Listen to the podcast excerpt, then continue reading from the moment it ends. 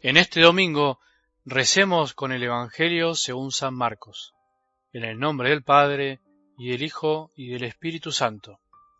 Los fariseos, con algunos escribas, llegados de Jerusalén, se acercaron a Jesús y vieron que algunos de sus discípulos comían con las manos impuras, es decir, sin lavar. Los fariseos, en efecto, y los judíos en general, no comen sin lavarse antes cuidadosamente las manos, siguiendo la tradición de sus antepasados, y al volver del mercado no comen sin hacer primero las abluciones. Además, hay muchas otras prácticas a las que están aferrados por tradición, como el lavado de los vasos, de las jarras y de la vajilla de bronce y de las camas.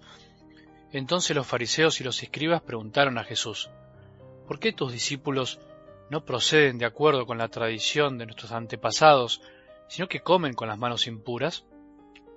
Él les respondió, Hipócritas, bien profetizó de ustedes Isaías en el pasaje de la Escritura que dice, Este pueblo me honra con los labios, pero su corazón está lejos de mí. En vano me rinde culto, las doctrinas que enseñan no son sino preceptos humanos. Ustedes dejan de lado el mandamiento de Dios por seguir la tradición de los hombres. Y Jesús, llamando otra vez a la gente, les dijo, Escuchen todos y entiéndanlo bien Ninguna cosa externa que entra en el hombre puede mancharlo. Lo que lo hace impuro es aquello que sale del hombre, porque es del interior, del corazón de los hombres, de donde provienen las malas intenciones, las fornicaciones, los robos, los homicidios, los adulterios, la avaricia, la maldad, los engaños, las deshonestidades, la envidia, la difamación, el orgullo, el desatino. Todas estas cosas malas proceden del interior y son las que manchan al hombre.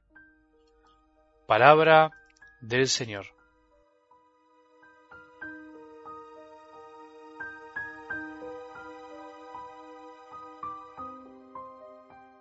Parece que estas palabras de Jesús de hoy resuenan muy fuerte, más fuerte que nunca. Escúchenme todos y entiéndalo bien. Ojalá que esto también nos quede en el corazón a todos, que escuchemos y que entendamos, porque no basta con escuchar, sino que también hay que entender, no hay que actuar, como dice la misma palabra, como oyentes olvidadizos, sino que hay que poner en práctica lo que escuchamos, y para eso hay que entender. Entendamos bien lo que Jesús nos quiere decir. Qué difícil es en nuestras vidas el equilibrio en las dos cosas, en todos los aspectos de nuestra vida. Cuesta muchísimo encontrar el llamado punto medio, el equilibrio en las cosas que hacemos, en nuestra manera de pensar, en nuestra manera de actuar, en lo que sentimos, en lo que emprendemos, y es más común irnos a los extremos, caer en ideologías y absolutizar todas las cosas. En la fe nos puede pasar lo mismo y nos pasa muchas veces lo mismo. Y esto es lo que Jesús hoy viene a decirnos en algo del Evangelio, a enseñarnos a través de este reproche tan fuerte como siempre a los fariseos que erraban el camino.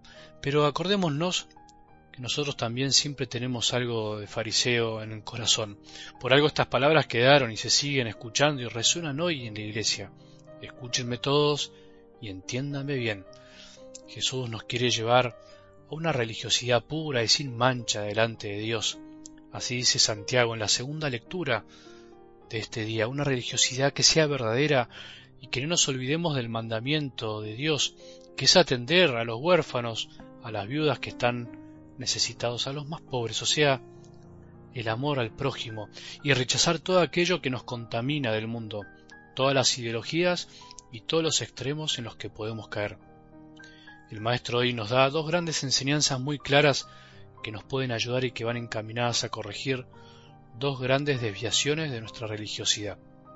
La primera que nos quiere enseñar el Señor es aprender a distinguir lo esencial de lo accidental. Cuando dice ustedes dejan de lado el mandamiento de Dios por seguir la tradición de los hombres, no quiere decir que no hay que tener tradiciones, más bien se refiere que a lo principal nunca debemos dejarlo de lado. Lo esencial es el mandamiento de Dios y que muchas veces por aferrarnos a cuestiones humanas, a costumbres, tradiciones que hemos recibido, que aceptamos incluso sin discernirlas, olvidamos lo más importante que nos enseña Dios.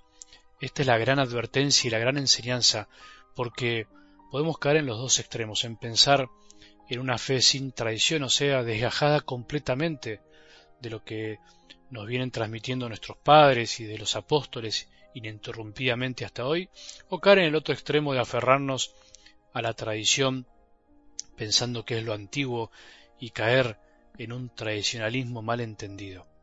Esto hay que entenderlo bien. La Iglesia es tradicional en el sentido profundo de la palabra. La Iglesia arrastra, lleva, conduce una tradición, significa que nos transmite ininterrumpidamente hace dos mil años por escrito y oralmente lo que Jesús enseñó. No podemos renegar de nuestro pasado. Sí podemos desechar lo malo, pero no renegar del pasado. Ahora, no podemos absolutizar tampoco el pasado porque es pasado y nada más, porque parece que si es antiguo es mejor. Entonces, en este extremo podemos caer también en un tradicionalismo malentendido o en un progresismo malentendido. Ser tradicional es las dos cosas al mismo tiempo.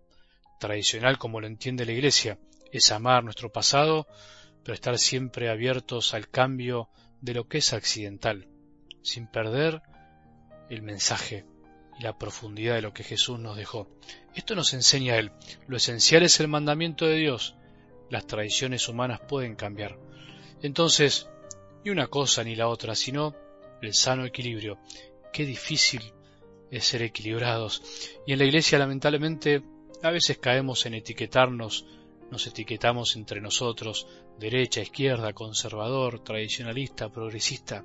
¿De qué sirve todo eso? ¿De qué sirve eso si olvidamos lo principal?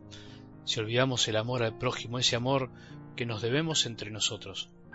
Y la segunda enseñanza de Jesús es que todas las cosas malas proceden del interior y son las que manchan al hombre.